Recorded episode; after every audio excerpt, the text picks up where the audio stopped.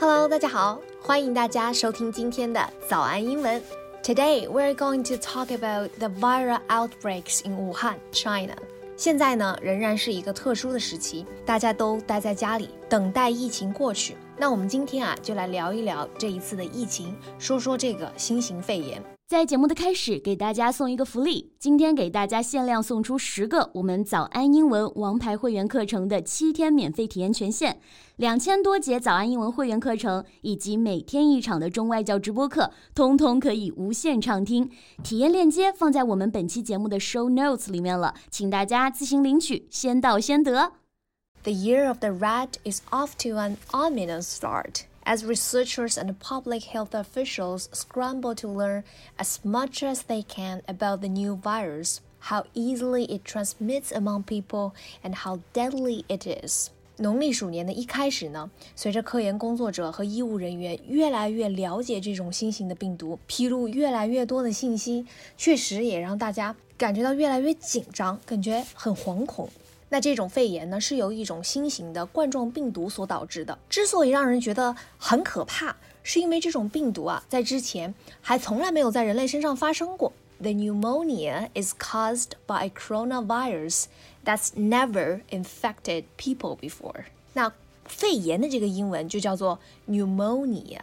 这个单词的拼写啊有点难度，它拼作 p n e u m o n i a pneumonia。这个单词它的首字母 p 是不发音的，所以啊，大家就是记住 p 不发音，所以你发的第一个音是字母 n 的音，pneumonia，pneumonia，肺炎。那冠状病毒的英文呢叫做 coronavirus，virus 大家应该知道是病毒，那前面再加上 corona，coronavirus 就是这种冠状病毒。这次疫情呢，在一开始的时候啊，其实很多专家都说是。可防可控的，那可防可控翻译成英文怎么说呢？我们可以把它说成 The disease is preventable and controllable. Prevent 是动词，阻止、阻碍，把它变成名词啊，是我们在后面加上 able able 变成 preventable，可以预防的，可以防止的。那 control 是控制，后面同样的也是加上 able 变成 controllable。controllable 是可以被控制的，control 变成 controllable 的时候，大家还要注意要双写最后的这个字母 l，然后加上 a b l e 哈，controllable。The illness was not SARS, but something similar. A coronavirus that is now on a relentless march outward from Wuhan throughout the country and across the globe. 这种疾病呢不是 SARS，但是跟 SARS 很像。这种新型冠状病毒是从武汉开始，向全国甚至向全世界扩散。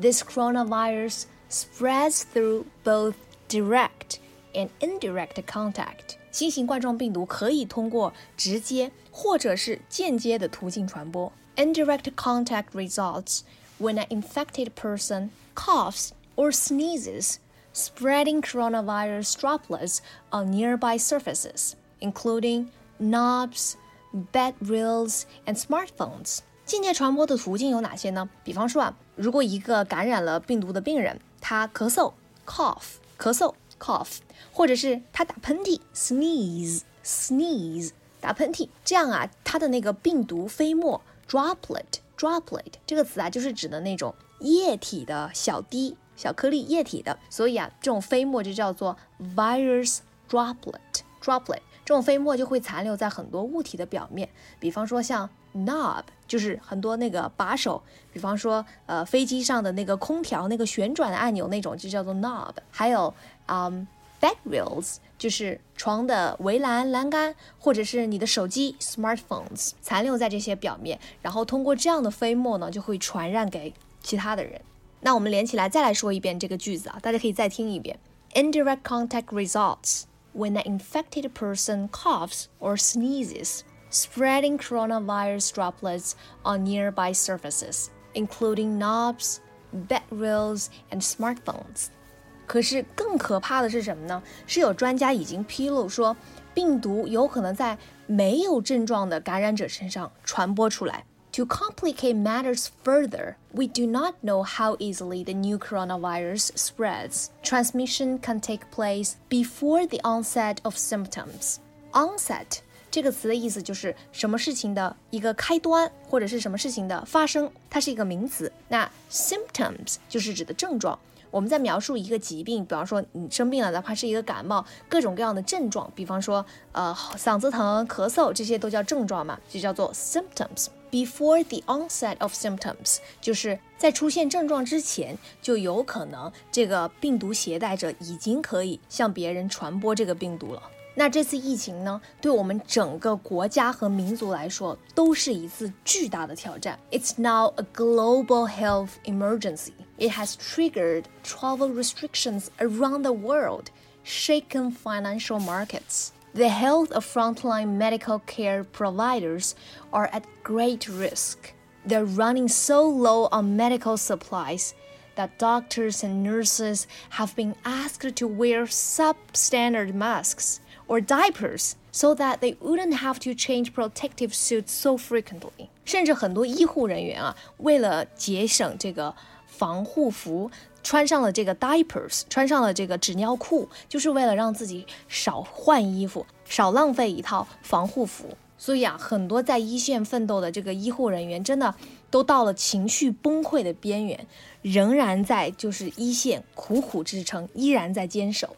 Under tremendous pressure, some medical providers working at the front line have experienced emotional breakdowns. 到了情绪崩溃的边缘。最后，其实我想说的是，我们的国家和民族曾经经历过各种各样的艰难困苦。在挑战和困境面前，我们从来都不缺英雄人物。在这一次的疫情当中，我觉得那些穿着白大褂、连口罩、防护服都严重不足，仍然坚守在一线，跟死神抢人、抢时间的那些医护人员，在各行各业为疫区捐赠各类的物资的企业和个人，还有那些在海外。为祖国四处奔走、购买物资、争分夺秒运送回国的那些海外的华人和留学生，都是我们这个时代的英雄。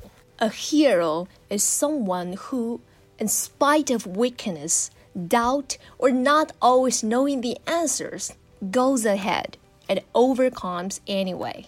The real hero is the man who fights even though he is scared. 今天的节目就到这里了。Thank you for listening to today's morning English. This is Winter. Hold on, everyone. See you next time. 今天的节目就到这里了。如果节目还听得不过瘾的话，也欢迎加入我们的早安英文会员。